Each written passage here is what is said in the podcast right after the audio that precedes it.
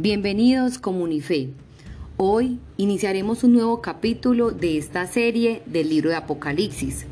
Hoy profundizaremos un poco en el capítulo 8 del 1 al 5. Así que afina muy bien tus oídos.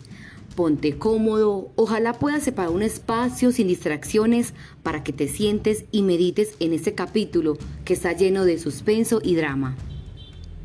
El séptimo sello y las siete trompetas.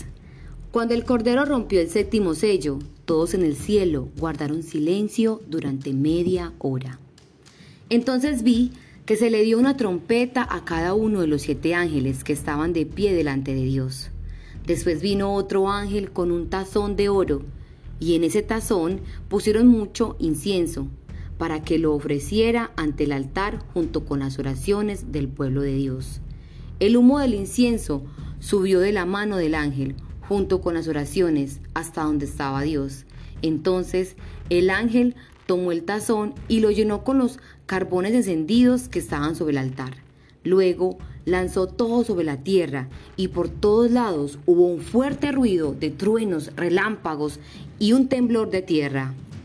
Después del largo interludio del capítulo 7, Juan vuelve a la ya conocida fórmula de abrir los sellos. Con la misma fórmula, los primeros sellos habían soltado a los cuatro jinetes y el sexto había introducido catástrofes de aumentada severidad escatológica. Pero enseguida, unos ángeles detuvieron temporalmente los vientos de juicio.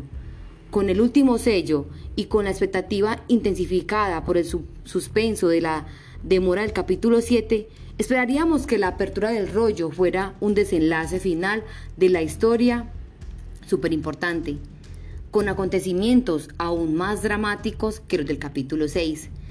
Pero no pasa nada de eso. Con la apertura del séptimo sello, lo único que pasa es silencio. Otra sorpresa, y sorprende tanto más porque hasta ahora el Apocalipsis ha sido un libro muy ruidoso. Truenos y voces procedían del trono, vivientes y ancianos unían sus voces con millares y millares de ángeles. Un ángel fuerte clamaba a voz en cuello. Los mártires también gritaban a gran voz. Pero ahora, de repente, un misterioso silencio hace callar hasta los truenos que procedían del trono. De repente, todo sonido termina y toda la acción hasta ahora tan acelerada se paraliza. Esta escena es tan sencilla y a la vez tan dramática que es fácil visualizarla. Cuando el Cordero abre el último sello, Juan se sorprende grandemente a descubrir que de repente todo el cielo se ha callado en un profundo silencio. Todo el ruido terminó, nadie se mueve y no pasa nada por media hora. Juan ve el trono de Dios y frente al trono el pequeño altar de incienso, cuyo oro refleja el esplendor del rostro del Señor. Ante Dios están los siete ángeles de la presencia, que conocemos como los arcángeles. En medio del silencio, sin explicación alguna, se le da una trompeta a cada arcángel. Un poco después, sin decir palabra, aparece atrás otro ángel, no uno de los grandes, con una bandeja de oro en su mano. Silenciosamente abre camino hacia el altar. Con gran solemnidad ofrece el, el altar el incienso de nuestras oraciones y todo el cielo, incluso Dios, olfatea el exquisito perfume que llena la corte celestial. Pasa un tiempo y ese anónimo ángel vuelve a llenar su bandeja de carbones encendidos, los lleva solemnemente afuera al parapeto del cielo y los tira a la tierra. Suenan truenos y voces. Ha terminado la media hora y se rompe el silencio. Esto quizás podría basarse en el ritual del sacrificio diario en el templo de Jerusalén. Cada mañana al amanecer, después de ofrecer el cordero, pero antes de sacrificarlo sobre el altar de holocausto, un sacerdote tomaba carbones de dicho altar y lo llevaba solemnemente al altar de incienso dentro del lugar santo. Después tomaba el incienso y lo echaba sobre los carbones. Mientras se quemaba el incienso, todo se llenaba de perfume. Los sacerdotes oraban, probablemente en total silencio, y el pueblo también oraba afuera. Ese ritual bien hubiera durado más o menos una media hora. Esto lo podemos encontrar en Éxodo 30, 34, 36 y Lucas 1.10. En el libro de Apocalipsis se destacan dos cosas nuestras que llegan ante la presencia de Dios. En primer lugar, nuestras oraciones llegan al trono como incienso. Y en segundo lugar, el lino fino del vestido de boda de la esposa del Cordero. Son las acciones justas de los santos. Con nuestras oraciones despachamos incienso hacia el cielo. Con nuestra vida santa y nuestra práctica de justicia enviamos lino fino a las manos del divino tejedor para el hermoso vestido de su novia. A Dios orando, incienso, y con el mazo dando justicia. Con oración y justicia vamos también haciendo la historia. Si entendemos así la secuencia de sellos y trompetas, podemos ver dos conclusiones. Todo el proceso es una inclusión que comienza y termina con la victoria del reino de Dios. Jinetes blanco y séptima trompeta. Aquí también el Cordero que ha vencido es alfa y omega. Y en segundo lugar, en el puro centro de la secuencia está la oración.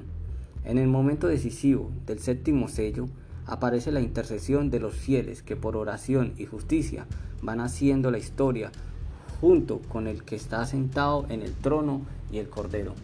La oración es como el pivote central sobre el que gira la historia y se mueve hacia el reino de Dios. Y es por eso que concluiremos hoy con estos dos pensamientos.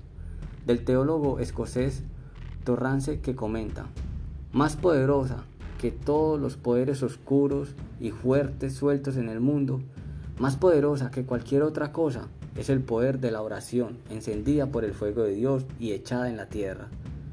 Las oraciones de los santos y el fuego de Dios mueven todo el curso de la historia. La oración es la fuerza más revolucionaria que el mundo conoce. Y terminamos con estas palabras de fe y esperanza del holandés Berkeuer que recita. La oración de los santos en el Apocalipsis activó inmediatamente un poder visible y audible sobre la tierra. Truenos, estruendos, relámpagos y un terremoto. Así también nuestra oración, venga tu reino, no es ningún monólogo bulbeceante, sino una oración que espera una respuesta.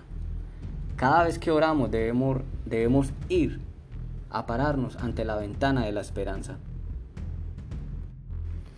Y bueno, el apocalipsis que supone un caos en un tiempo de dolor, su mensaje da escalofrío y terror, pero aún así podemos ver que aquellos que creemos en Jesús con nuestras oraciones podemos cambiar el rumbo de la historia, como lo hizo Moisés cuando Dios quería destruir a su pueblo.